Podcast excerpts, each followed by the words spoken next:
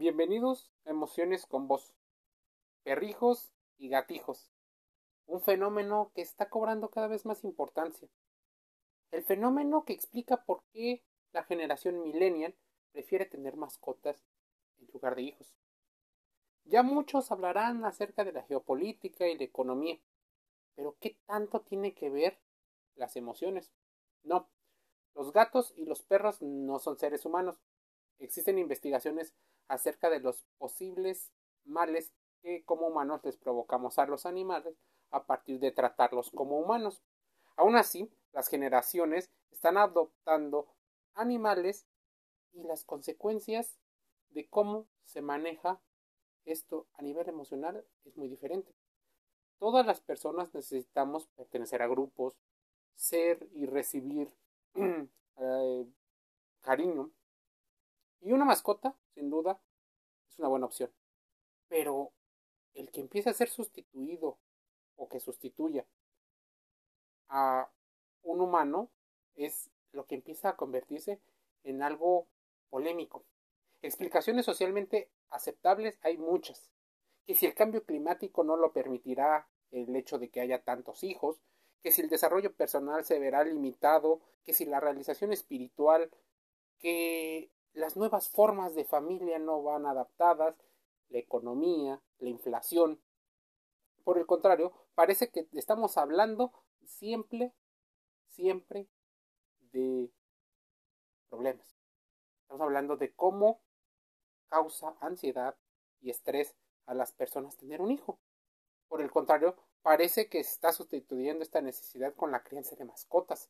Más allá de la corrección política, existe una razón científica de por qué las generaciones optan por tener perrijos o gatijos. Bueno, en general, mascotas adoptadas con comportamientos que podrían ser de un hijo humano. Tal vez nos estamos reconfigurando a un nuevo modelo de familia, en el cual la mascota ya no es una mascota en una posición de asimetría de poder, en la cultura popular, a los animales de compañía y a quienes los seres humanos tratan como si fueran hijos se les conoce como gatijos o perrijos, por ser los dos animales más populares a la hora de la crianza, perros y gatos. Los términos nacen de las contracciones de hijos y perros, o hijos y gatos. El espectro es muy amplio. Hay personas o parejas que sencillamente se rehusan a tener hijos como parte de su libre albedrío y llenan ese espacio con un animal de compañía. Los casos más extremos conducen a las personas a vestir a las mascotas, pasearlas en carriolas, darles biberón y alimentarlas con comida especial. A veces esta comida podría llegar a ser más cara, como si le dieran papilla incluso a un bebé. Fiestas de bebés, pero bebés animales. Más aún, se incluyen a los perrijos o a los gatijos en eventos sociales masivos como bodas, conciertos, y otros eventos sin pensar que el animal podría estar también sufriendo estrés, dado que no se comunica con nosotros, pero es posible saber si ellos están viviendo situaciones de estrés.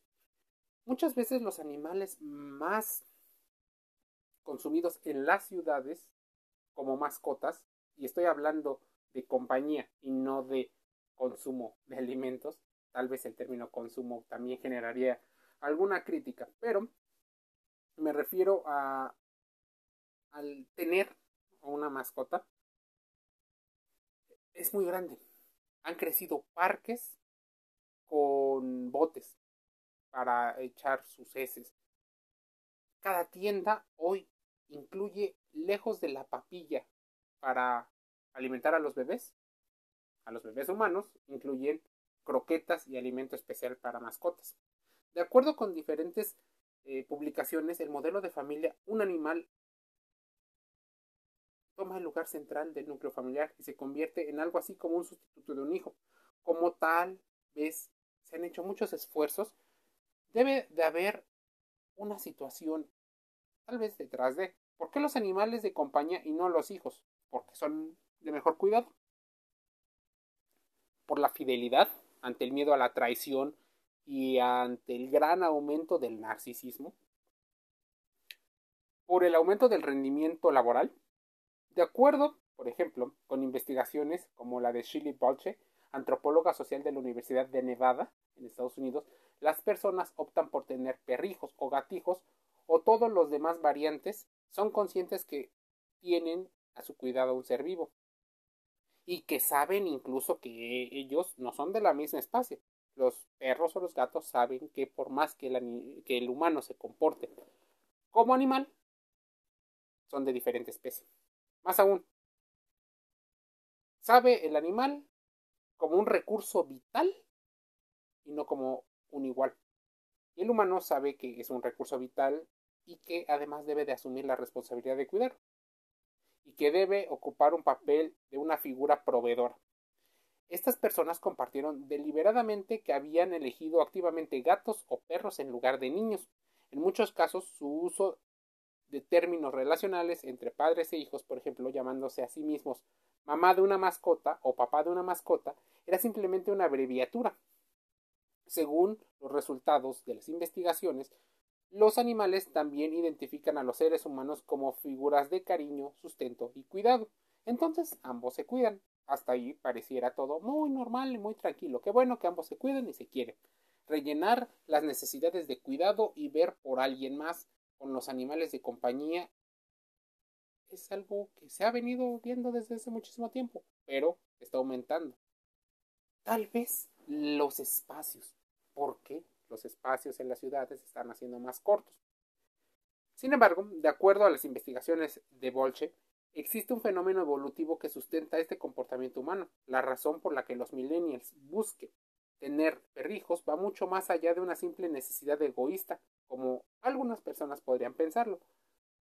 Buscan no seguir el modelo tradicional que pone en el pensamiento judio-cristiano papás e hijos.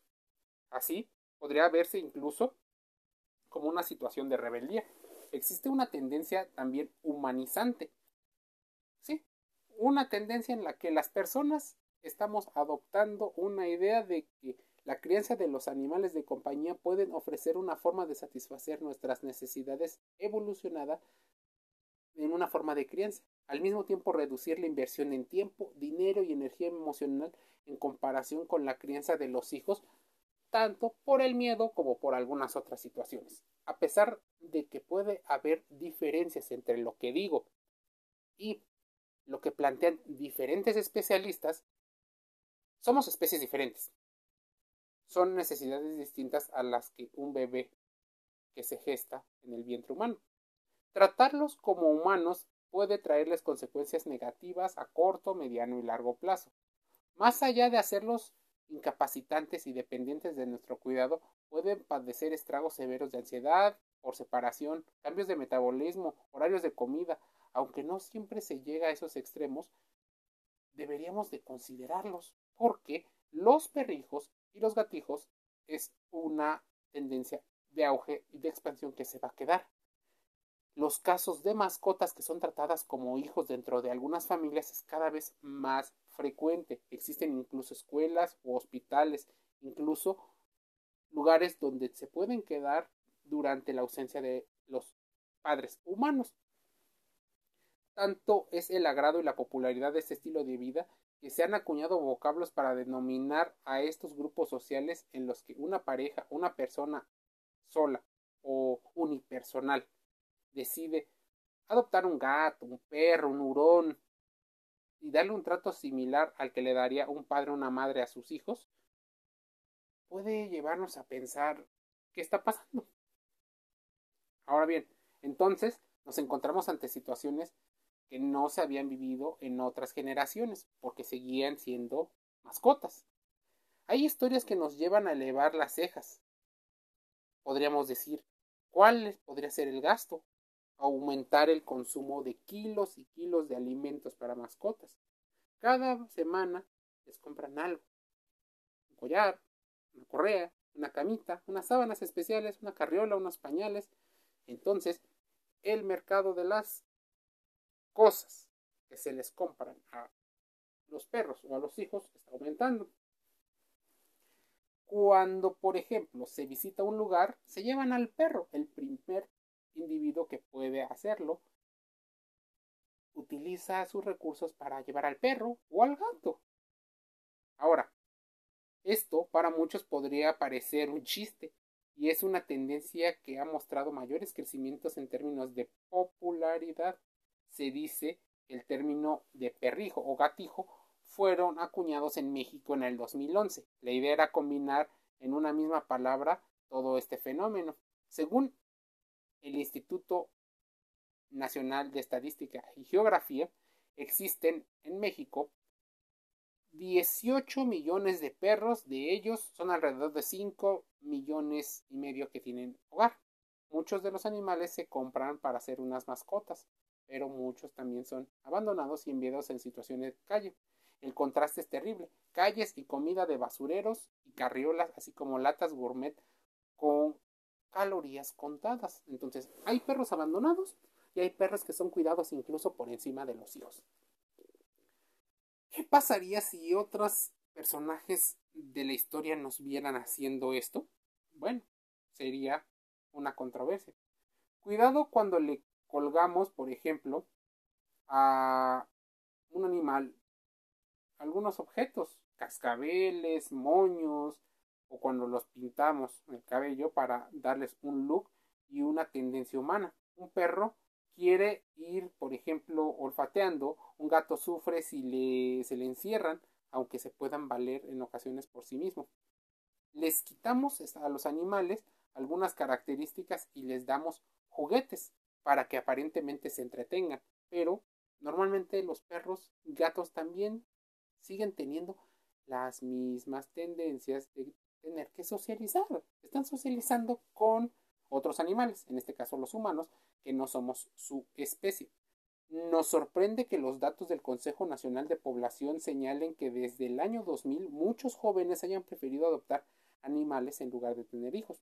Según el INEGE y el Euromonitor Internacional, desde el 2000 el número de nacimientos en el país ha ido disminuyendo, pero no es una tendencia solo de México. Muchos países, sobre todo donde la clase media es baja, donde la clase media, perdón, es predominante y va a la baja, está pasando.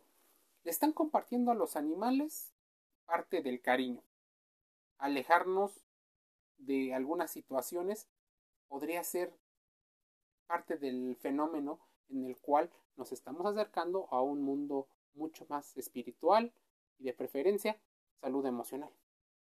Así, los perrijos forman parte de nuestro núcleo, pero los estamos humanizando. ¿Está bien? ¿Está mal? No lo sé decir. Lo que sí es que te comparto situaciones y argumentos que pueden ayudar a que abras una conversación mucho más amplia. Emociones con vos cierra un capítulo más invitándote a suscribirte gratis a Spotify Google Podcast y Anchor FM. Te envío un saludo.